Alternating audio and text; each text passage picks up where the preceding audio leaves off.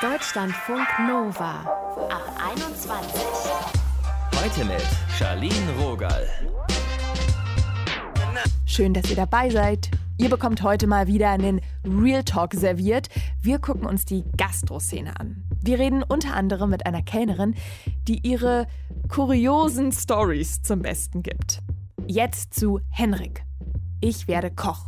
Das stand für ihn fest, da war er noch ein kleiner Junge, denn er hat so Kochshows im Fernsehen gesehen und war sich damals extrem sicher. Und er ist Koch, sogar Küchenchef geworden. Warum sich Henrik aber vor kurzem entschieden hat, seinen Traumjob aufzugeben und was er in der Gastro so liebt und vielleicht auch gehasst hat, darüber haben wir gesprochen. Hi. Hi, servus, grüß dich. Koch war ja dein Traumjob. Was waren denn die Traumjob-Momente bei der Arbeit? Oh, da gab es viele. Also wenn ich da anfange, alle zu erzählen, dann unterhalten wir uns, glaube ich, sehr lange. Dann vielleicht ein kurzes Best-of. Ja, ich habe viele Auszubildende gehabt, ganz klar, wenn die ihre Prüfung bestanden haben und du weißt, du bist dafür zuständig gewesen, die durch die Prüfung zu bringen. Dann auch verschiedene Feiern, Veranstaltungen, ähm, einfach danach die Herzlichkeit der Gäste, die sich bedankt haben oder eigentlich im Endeffekt jedes Essen, was du geschickt hast, was du gesendet hast und du siehst beim Gast, wir hatten eine offene Küche, wir konnten schön rausschauen und du siehst einfach die zufriedenen Gesichter und du mhm. weißt, die Leute, die hatten schöne ein, zwei Stunden, einen schönen Abend. Ja, das macht viel aus. Hast du auch so witzige Stories, an die du dich gerne zurückerinnerst? Oh, wir hatten damals, da war ich selber noch Lehrling, da haben wir abends dann schon die Küche fertig gehabt, waren noch am Putzen. Da war eine Veranstaltung, die haben uns dann halt eingeladen und dann sind wir draußen bei denen noch auf den Tischen gestanden, haben denen einen Küchentanz vorgeführt. Das gab zwar am nächsten Tag ein bisschen Ärger, aber. Aber es hat sich gelohnt. Richtig, definitiv.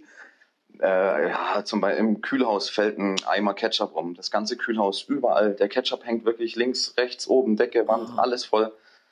Ja, was macht man? Man macht Fotos. Man legt sich irgendwie daneben. Es sieht aus wie ein Unfall. Also, ja, man muss halt aus jeder Situation irgendwie immer das Beste machen, das Coolste machen. Und wie wild wurde gefeiert, wenn die Gäste weg waren? Du hast es ja gerade schon so ein bisschen angedeutet, dass ihr da nicht immer gleich abgeschlossen habt. Oh, also diese Partys, ähm, ich sag mal so, naja, Las Vegas ist nichts dagegen. okay, großartig.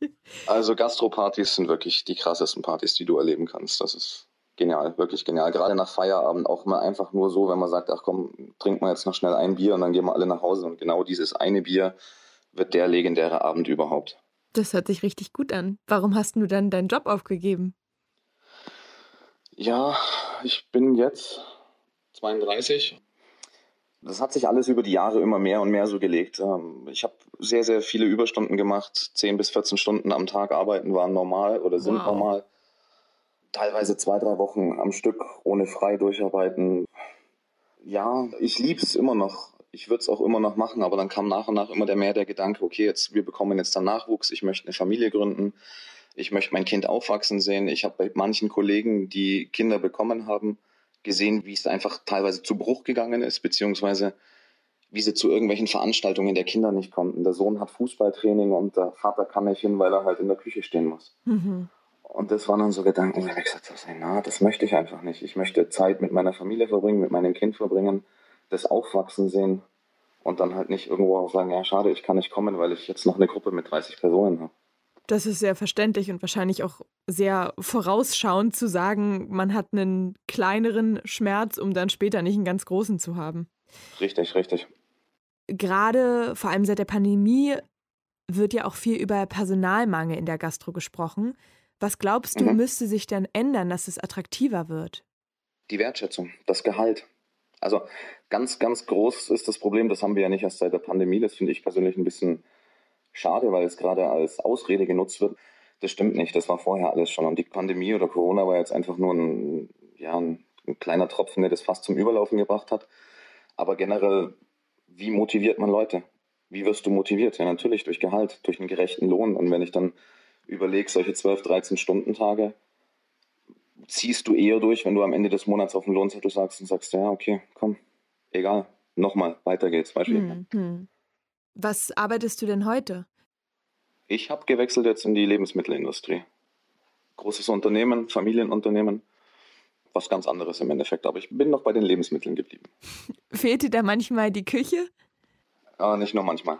Es fehlt eigentlich immer. Die Gastronomie ist in dir drin. Ich sage immer, lieb es oder lass es, mach's ganz oder gar nicht. Und genauso ist es in der Gastronomie. Also das wirst du nie wieder los. Und ich habe mir nebenzu zum Beispiel auch noch einen 450-Euro-Job gesucht, arbeite noch in einem äh, Brauereigasthaus mit Biergarten, um mir einfach den Spaß zu holen, den Kick zu holen, um eigentlich das zu machen, was ich wirklich gern mache. Vielen Dank, Hendrik, dass du uns da mal mit in deinen Kopf und in dein Herz gelassen hast. Gerne, gerne.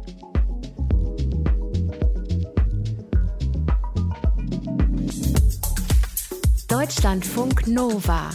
Ich weiß ja nicht, wie das bei euch ist, aber wenn ich manchmal so im Restaurant bin, dann beobachte ich Kellner und Kellnerinnen und denke, oh mein Gott, wie machen die das? Die ganze Zeit Teller balancieren, dabei noch lächeln, wenn Gäste einfach so kurios drauf sind, um das mal nett zu formulieren, und dann noch aufzunehmen, was gerade jeder von irgendeiner Ecke raushupt, was noch ganz dringend gebraucht wird. Ich freue mich eigentlich, wenn ich mal so halbwegs schaffe, meinen Tee aus der Küche in das Wohnzimmer zu verfrachten, ohne dass da irgendwas runterfällt. Neben genial Teller tragen gibt es aber natürlich noch die ein oder andere Sache, die sehr anstrengend sein kann, wenn man in der Gastro arbeitet. Das weiß auch Annika. Sie hat länger mal als Kellnerin gearbeitet, was sie erlebt hat und wieso sie nie wieder in die Gastro zurückkehren würde. Das hat sie uns erzählt. Hallo Annika. Hi. Was waren so die krasseste Gastro-Erfahrung, die dir sofort jetzt einfällt? Ich glaube, da fallen mir zwei Dinge ein. Bei dem einmal wurde aus einer Loge bei dem Konzert von Gästen Trikots geklaut, die dort an den Wänden hängen innen als Deko. Okay. Die kamen schon rein mit einem Blumenstrauß, eine große Gruppe und es war schon relativ laut und es war schon, es zieht Aufmerksamkeit auf sich und meinten ja, wer denn für sie heute zuständig ist beim Kellnern. Wir wollten uns nur schon mal vorab entschuldigen und überreichten halt einen riesen Blumenstrauß und okay. ähm, einen Umschlag mit Geld. Sie hätten sich jetzt mal was gegönnt bei diesem Konzert und es könnte heute Nacht etwas wilder werden. Und da hatten sie auf jeden Fall nicht so viel versprochen. Und es gipfelte dann tatsächlich damit, dass, wie gesagt, diese Gruppe dann am Ende sich selbst als Souvenir zugestanden hat, diese Trikots mitzunehmen, als Andenken an äh, dieses äh, Konzert. Und es war aber an sich eigentlich ganz lustig. Also wir haben irgendwann nur noch so Wagen, so mit zwei Ebenen, mit Plastikbechern voll gemacht und da einfach das Bier reingefüllt und die reingeschoben und den leeren wieder rausgezogen und haben gar nicht viel gemacht und einfach am Ende nur noch die Teller rausgeräumt und die hatten so Konfettikanonen, mehrere. Und es war so, ich stand davor und ich wollte gerade in meine Loge mit reingehen, die daneben war und sah nur so einen Mann, wie er total glücklich lächelnd mit einem Teller voll Essen vom Buffet, so wirklich ganz glücklich, grinsend in seine Loge reinging und mich sah und er winkte mir auch nur so und machte so den Daumen nach oben. Er machte die Tür zu und auf einmal hörte ich nur zwei Knalle. Ich dachte schon so, oh Gott, was jetzt passiert? Ist irgendwas runtergefallen drüben? Und guck halt so, lehne mich so zurück aus der Tür auf und er macht die Tür auf und kommt wirklich ganz traurig wieder raus und sein ganzer Teller, den sich gerade frisch genommen hatte, war halt voll mit Konfetti. Ja, das war auf jeden Fall irgendwie lustig, weil die Menschen auf jeden Fall von der Anspruchshaltung und uns gegenüber halt sehr nett waren. Ja, das war auch dann natürlich viel sauber machen am Ende und viel putzen und das mit den Trikots war natürlich nicht so super. Die zwei Kolleginnen, die dafür irgendwie zuständig waren, vorwiegend haben natürlich auch Schiss gekriegt, okay, was ist, wenn wir jetzt natürlich, dafür belangt werden ja, können, wenn wir es nicht gecheckt haben. Und ja, bei der anderen Veranstaltung. Das war eine parteiinterne Veranstaltung. Wie das da so ist, man spricht ja mit den Menschen.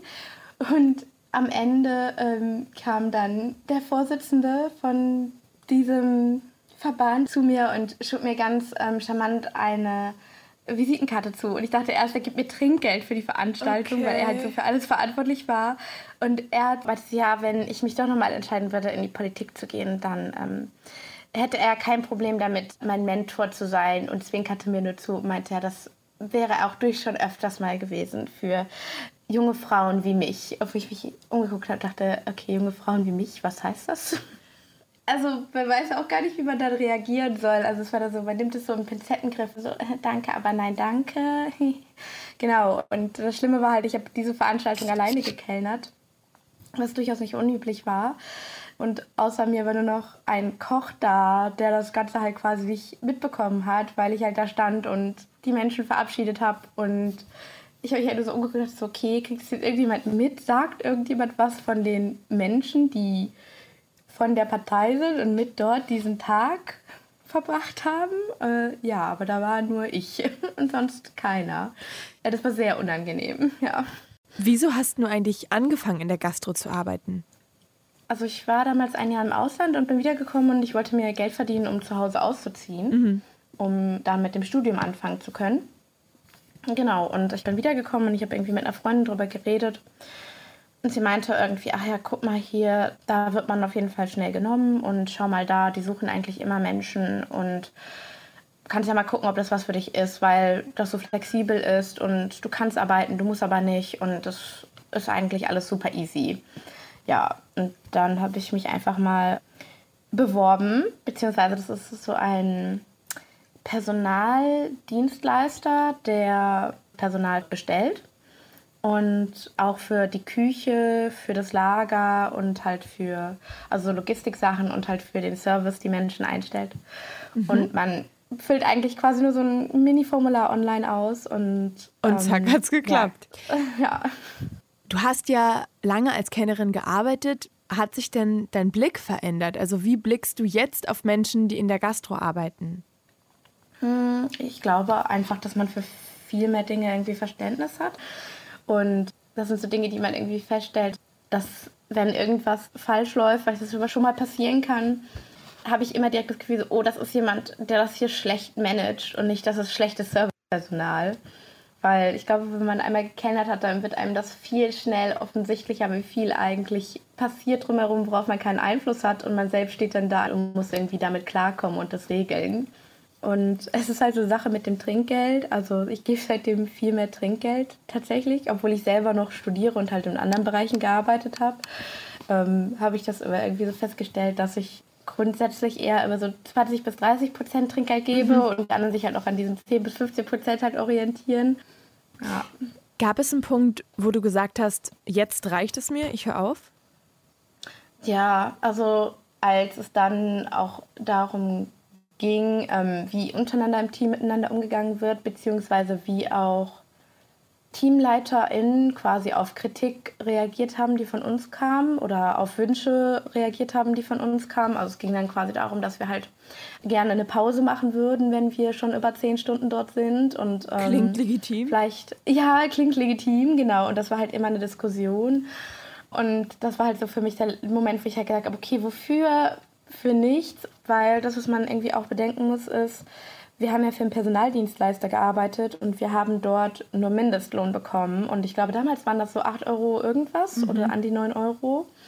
Und da diese Tickets in den Arenen immer all-inclusive sind, ist es seltenst gewesen, dass man dort Trinkgeld bekommen hat, weil da sind dann auch öfters, ähm, sag ich mal, Businessveranstaltungen oder Geschäftsmenschen gewesen, die halt Kunden mitgenommen haben, die konnten sich da einmieten und dadurch gab es halt irgendwie nie also es gab gar nicht die Möglichkeit, sich mehr dazu zu verdienen durch Trinkgeld. Und dann hat man halt am Ende des Abends sich gedacht, ich habe jetzt hier irgendwie zwölf Stunden gearbeitet und es ist halt trotzdem nicht viel bei rumgekommen, dafür, dass ich halt wirklich mir den Arsch aufgerissen habe und zwölf Stunden quasi nur auf den Beinen war und durch die Gegend gerannt bin, eingesprungen bin. Und es war irgendwie immer, dass es so sich gehäuft hat, also so kontinuierlich man sehr ähm, signalisiert bekommen hat, so man ist wirklich das letzte Glied in der Kette und es gibt irgendwie wenig Verhandlungsbasis und es ging irgendwie auch nicht darum, dass wir uns bei der Arbeit wohlfühlen. Und dann ist es halt so die Frage, muss man sich das antun? Das sagt Annika. Sie hat uns über ihre Erfahrungen als Kellnerin berichtet.